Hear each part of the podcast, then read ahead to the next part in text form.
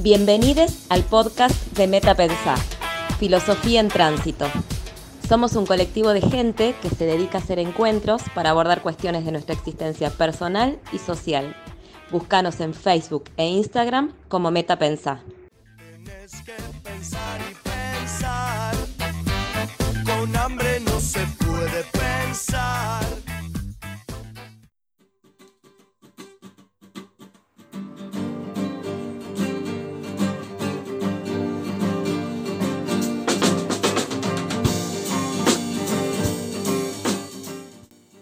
Vez que me siento un bicho improductivo, me pregunto por el tiempo, en particular por su percepción. ¿Cómo puede ser que a veces me pese, me estorbe y me aplaste, mientras que otras pasa volando sin que pueda sentirlo? Muchos de mis días consisten en un remolino de actividades en las que fluyo frenéticamente sin detenerme a pensar. Solo hago.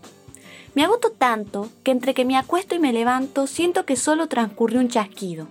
Y bueno, Pero cuando ya me siento cansada o desmotivada, no puedo subirme esa frenética vorágine.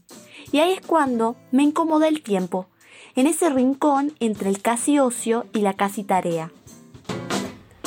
Esto de la percepción del tiempo es confuso. El tiempo es intangible, seguro que antropomórfico, a lo mejor ni existe. Pero sin embargo, ahí está. Recuerdo que en un tiempo estuve cautivada por algunas cosas que leí sobre las investigaciones de los estados de conciencia alterados que hizo Aldous Huxley. Él sostenía que algunas drogas psicodélicas o incluso prácticas y disposiciones corporales pueden alterar nuestra percepción. Qué difícil imaginar una percepción nueva, ¿no? Hay quienes dicen que esas sustancias hacen que podamos percibir el tiempo, sentirlo de otro modo. Por el momento no puedo saberlo, pero me quedo con algo que dice Camille en La Peste. Me gusta tomarlo como técnicas infalibles para sentir el tiempo en toda su inmensidad. Él se pregunta, ¿qué hacer para no perder el tiempo? Sentirlo en toda su lentitud. ¿Por qué medios? Bueno, pasarse los días en la antesala de un dentista en una silla inconfortable, vivir el domingo en el balcón por la tarde, oír conferencias en una lengua que no se conoce, escoger los itinerarios del tren más largos y menos cómodos y viajar de pie, naturalmente, hacer la cola en las taquillas de los espectáculos sin perder su puesto, etcétera, etcétera, etcétera.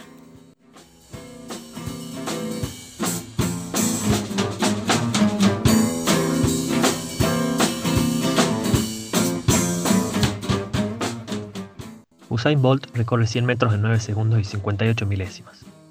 Bolt muestra una definición del tiempo, la ecuación entre velocidad y distancia. Esta noción nos deja, sin embargo, insatisfechos.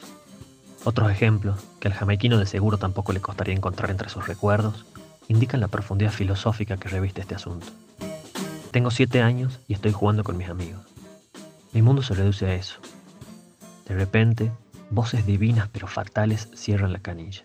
Hay que volver a la casa a comer, a bañarse. Se acabó el tiempo. Efectivamente, en el tiempo estamos todos, pero cada uno parece vivirlo subjetivamente de manera relevantemente diferente. ¿Qué podemos decir entonces del tiempo? La frecuente evocación de metáforas para hablar del tiempo indica que la referencia es esquiva. El concepto, a poco de enunciarse, se disuelve como arena entre los dedos. ¿Acaso la formulación más célebre sea el pantarrey de Heráclito? Nadie se sumerge dos veces en el mismo río la imagen de la corriente de agua es recurrente. Quizás la vigencia de su sentencia tenga que ver con la infalible constatación de que no podemos dejar de compartir sin que nos embargue el horror su monstruosa intuición, que el río está en nosotros y que esa materia deleznable, huidiza, es constitutiva de lo más íntimo de nuestro ser. Tal vez por eso, para defenderse de esa verdad final, Platón anheló un mundo perfecto e inmóvil. Sostuvo así que este mundo de sombras es una imagen móvil de aquella eternidad. Pero ese temor no es privativo de grandes filósofos. Nadie nace y espera la muerte sentado en la vereda. Queremos que el tiempo valga la pena. No existe cultura cuyo calendario no esté jalonado por fechas significativas, festividades religiosas, cultos de este y aquel otro tipo. ¿No festejamos acaso los cumpleaños para distraernos ruidosamente del paso que dimos hacia el no ser? ¿De dónde proviene esa desazón que acompaña al final de cualquier festejo? No soportamos la conciencia que se desvanece hacia la nada, la languidez de un ser cuya levedad resulta insoportable. Pero el tiempo es herida fatal. De ahí que nuestros mejores esfuerzos se afanen inútilmente por obturar la cronorragia. Obras monumentales, luchas nobles, descendencia. En el momento final, no obstante, aceptamos que cuanto sucede bajo el sol es vanidad y atrapar vientos. El niño en su ignorancia sabia retiene el tiempo para sí. Ya fatigado, el anciano le ha cedido todo. Uno de los hábitos del tiempo es el olvido. Y he aquí que, si de tiempo estamos hechos, cabe completar la sentencia de Heráclito. Ese río no es cualquiera, sino el río del olvido.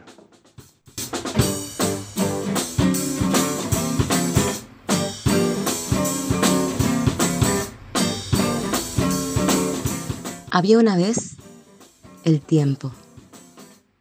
El tiempo permite habitar la posibilidad una disputa del eterno retorno, una amenaza a una pretendida impronta ontológica del destino. Viví el momento. ¿Viví el momento? La tragedia del acontecer del ya es renunciar a la esperanza. Recuperar la existencia en el acontecer merece un acto revolucionario. El tiempo no cumplido duele. Duele sobre la espalda, sobre la memoria. Esa memoria donde el deseo escapa al tiempo y de repente se convierte en presencia. El pan de campo de mi abuela Ramona. ¿Es posible erotizar nuestra relación con el tiempo en este sistema tal y cual está planteado? el tiempo para otro. El tiempo no es mío. El tiempo es nuestro campo de conquista.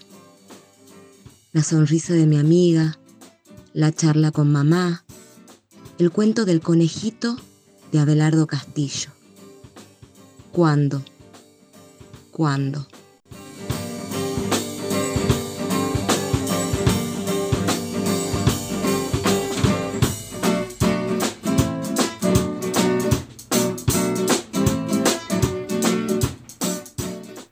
El territorio de las posibilidades, no el espacio. Esa intuición por sí misma no parece poco.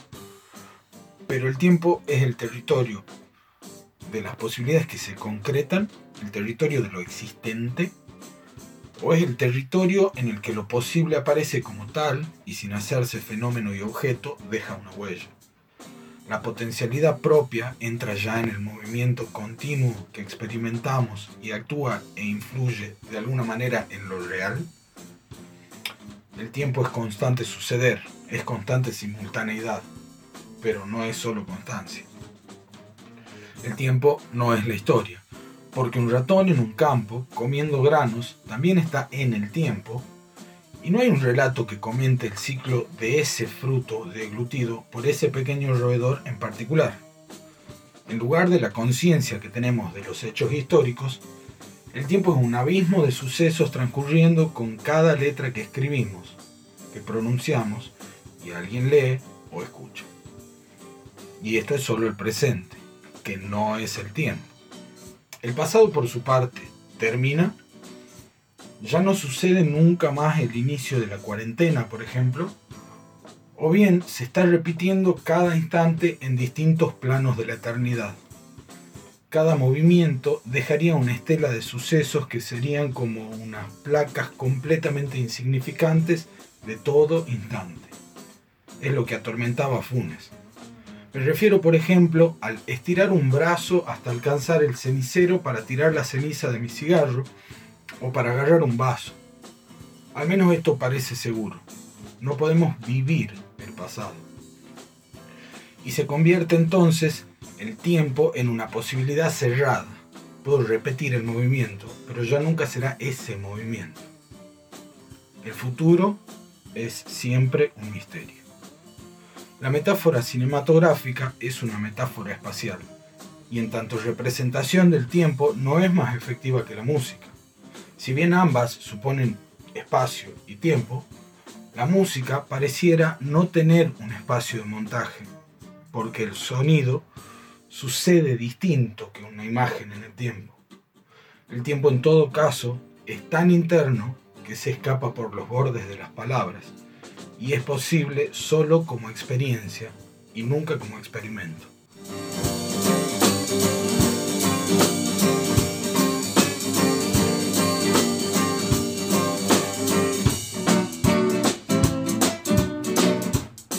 Recuerdo el día en que me enteré que los estados de WhatsApp duraban 24 horas. Me asombró la brevedad, la falta de duración, el no poder permanecer al menos un ratito más. Al ritmo de un tiempo atomizado, parece, como dice Han, que también nosotros nos volvemos un poco pasajeros. Pienso en la metáfora de Heráclito y su afirmación de que nadie se baña dos veces en las aguas de un mismo río.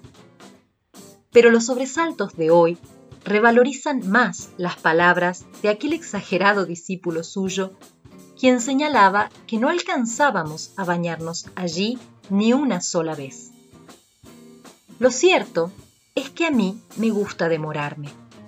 A veces sueño que me baño por largas horas en ese río ¿Acaso nuestros sueños, nuestras historias, nuestros relatos, aquellas ficciones que como humanidad construimos, logran resistir el paso destructor del tiempo? ¿O es el tiempo una ficción más de aquellas que atraviesan nuestra vida? ¿Tendrá amigos el tiempo? me pregunto. ¿O andará solo por ahí? ¿Cómo alguien puede ser amigo de quien deja todo en ruinas? ¿Solo destruye o también sabe construir. Hay un tiempo circular en el eterno retorno, en la constante repetición. Hay un tiempo lineal en el sueño de los que progresan. Hay tiempos paralelos en el jardín de los senderos que se bifurcan de Borges. Hay un tiempo ejemplar en aquel pasado que siempre fue mejor. De la memoria y del olvido depende lo que seamos capaces de hacer con el tiempo. Del solo hecho de estar vivos depende lo que Él es capaz de hacer con nosotros.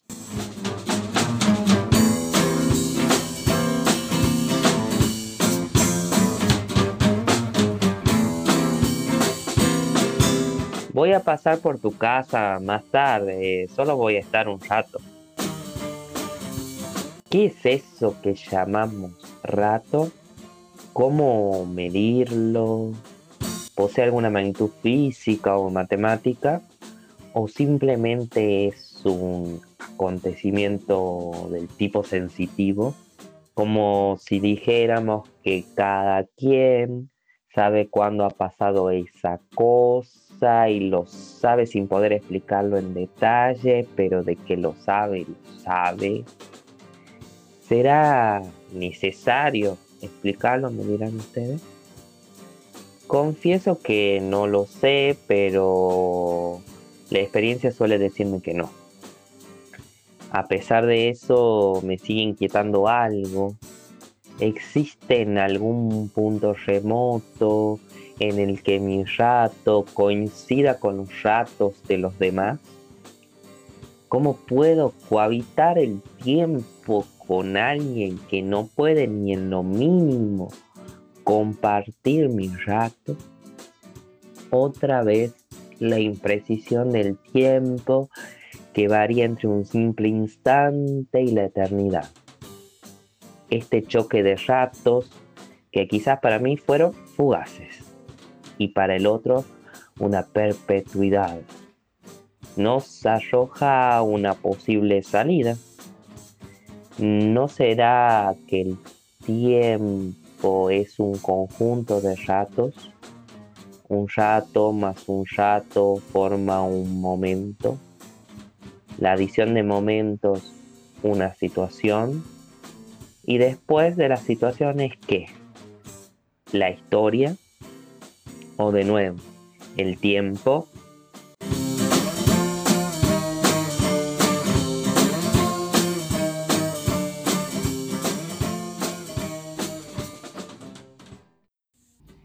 El tiempo, el espacio, se nos aparecen como cuestiones que nos exceden y de las que pueden solo dar cuenta áreas del pensamiento específico.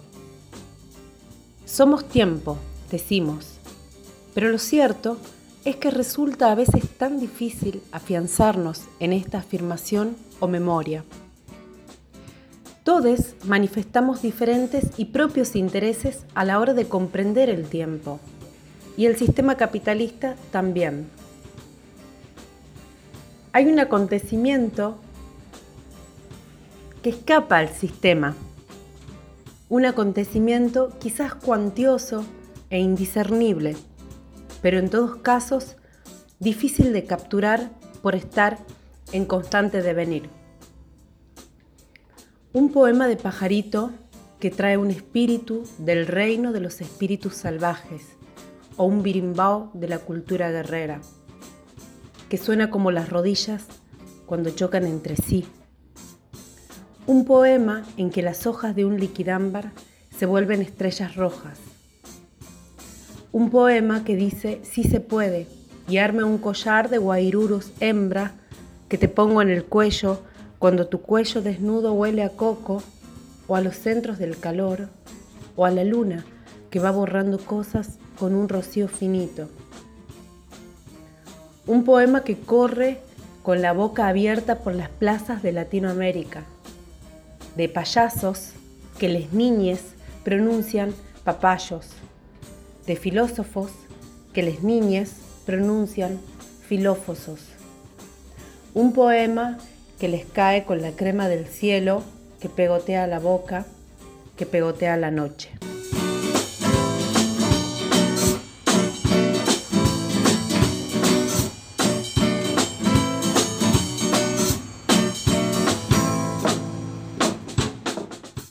El tiempo una sucesión cuantitativa, uniforme y cerrada que el humano nada puede cambiar sino actuar en y sobre el tiempo?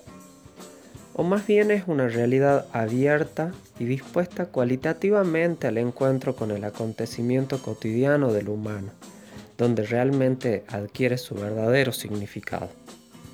O sea, es en la experiencia significativa del despliegue de nuestras acciones o en esa supuesta forma pura de la sensibilidad en la que se estructuran los diferentes modos de aparecer del tiempo y que nada afectan a su ser tiempo.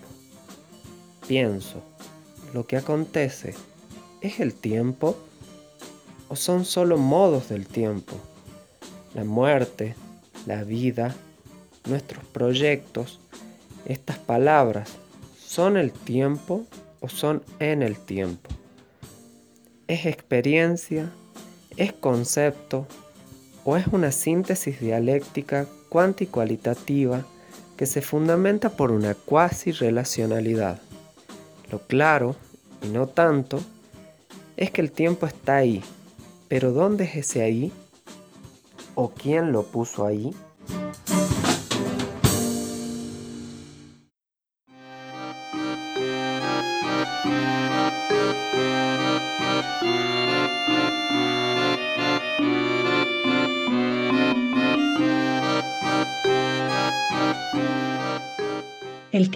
Es la invisible materia de nuestros días, la inexorable marca de nuestra condición humana.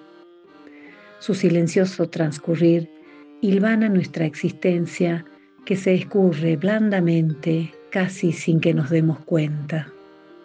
Testigo de nuestra finitud, de lo efímero, de la fugacidad de nuestra vida, del instante que huye y no regresa, mal que le pese a Nietzsche testimonio de nuestros anhelos, de la espera y de la esperanza, de la confianza en el porvenir. Queremos domesticarlo y lo ordenamos en días y noches, en horas, semanas y meses. Pero es Él el que nos domestica y nos domina. Agendas, calendarios y relojes gobiernan nuestras vidas. El tiempo es un tirano, nos pisa los talones y nos empuja a correr hacia adelante. El futuro nos encandila, el pasado nos encadena, el presente se nos escapa. El tiempo Es nuestra posibilidad y nuestra condena. Inunda nuestras charlas cotidianas. No tengo tiempo. No pierdas el tiempo. ¿Cómo se nos pasó el tiempo? Dale tiempo al tiempo. Pero a la vez, paradójicamente, nos olvidamos que pronto se nos acaba y nos creemos invulnerables y eternos.